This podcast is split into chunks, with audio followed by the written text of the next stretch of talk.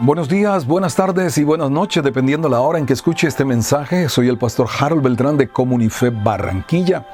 Hoy es 4, 4 de junio del 2021 y en el libro de Nehemías capítulo 10, a partir del versículo 29, hacemos la reflexión del día.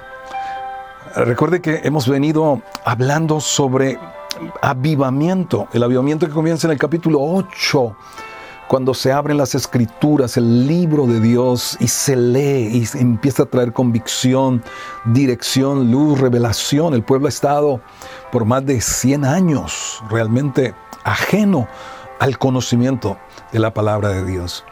Y entonces dice aquí, versículo 29, se reunieron con sus hermanos y sus principales para protestar y jurar que andarían en la ley de Dios que fue dada por Moisés, siervo de Dios, y que guardarían y multiplicarían y cumplirían todos los mandamientos, decretos y estatutos de Jehová, nuestro Dios. Un verdadero avivamiento no se queda solamente en la parte emotiva, en la parte sensorial. Tiene, tiene componentes, obviamente un avivamiento, pero va más allá y hay reformas a fondo. Reformas a fondo. Y podemos empezar a darnos cuenta lo que dice el versículo 30. No daríamos nuestras hijas a los pueblos de la tierra, ni tomaríamos sus hijas para nuestros hijos. Evitar las mezclas. ¿Con qué propósito? Dios había escogido al pueblo de Israel para traer a través de su descendencia al Redentor al Mesías prometido desde Génesis 3.15, donde Dios dijo que de la simiente de la mujer levantaría quien heriría la cabeza de la serpiente. Es el Señor Jesús. ¿Sabes? El enemigo desde entonces quiso borrar este conocimiento en Israel y de tiempo en tiempo se mezclaba Israel y empezaba a adorar los dioses paganos de otros pueblos. Por eso esta medida de evitar las mezclas.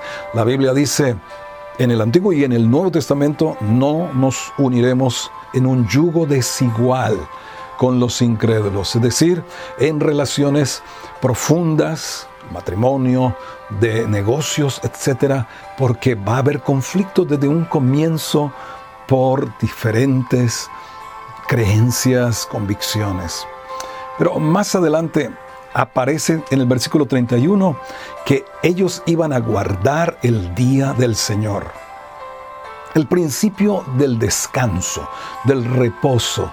Sabes, todos los días en el nuevo pacto son sagrados, pero sí debemos nosotros guardar en el corazón el principio del descanso.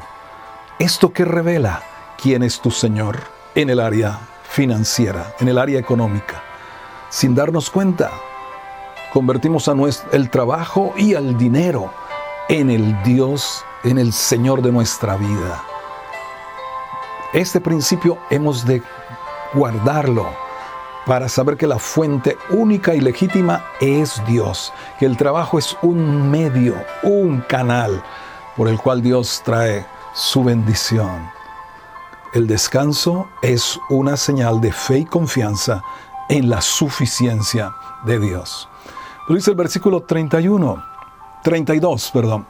Y nos impusimos además por ley el cargo de contribuir cada uno, cada año, con la tercera parte de un ciclo para la obra de la casa de nuestro Dios.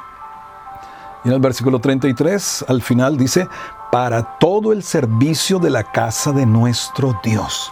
No iban a abandonar todo lo que se necesitaba para hacer la parte que Dios había encomendado, la parte espiritual, eh, a través de los levitas, de los sacerdotes. Ellos se impusieron esta, este compromiso. Quiero decirles algo, el avivamiento verdaderamente cuando toca la parte financiera, realmente hay avivamiento. Porque, porque el, dinero se convierte en Señor y gobierna y señorea la vida de las personas. Por eso Jesús dijo, no se puede servir a dos señores. Y él comparó su señorío con Mamón, un poder espiritual uh, que gobierna la parte financiera. Y aquí se estableció ofrendas en el versículo 34, primicias en el 35, diezmos en el 37 y también el diezmo de los diezmos. Aquí encontramos los distintos ítems y para qué son usados.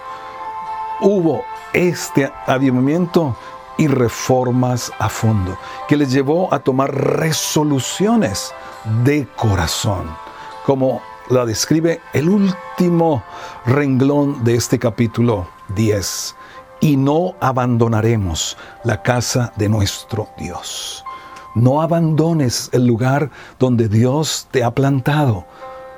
No lo abandones. ¿Cómo abandonamos? Bueno, cuando nos vamos físicamente y Dios no nos ha enviado a otra parte, pero también cuando espiritual, emocional y de otras maneras abandonamos, dejamos de dar la parte que Dios ha puesto en nosotros, los dones que Dios ha depositado en nuestra vida con el cual se edifica la vida de otras personas. Cuando dejamos de orar, de interesarnos por la salud espiritual de la iglesia, cuando sí nos abstraemos y nos aislamos, no abandones la casa del Señor que según primera de Timoteo 3:15 en el nuevo pacto es la iglesia del Dios viviente. Ya no es un templo de piedra, un tiempo, un templo de madera, es la iglesia, el cuerpo del Señor Jesús. Avivamiento del Espíritu Santo y de la palabra sea sobre todos nosotros en el nombre de Jesús. Amén.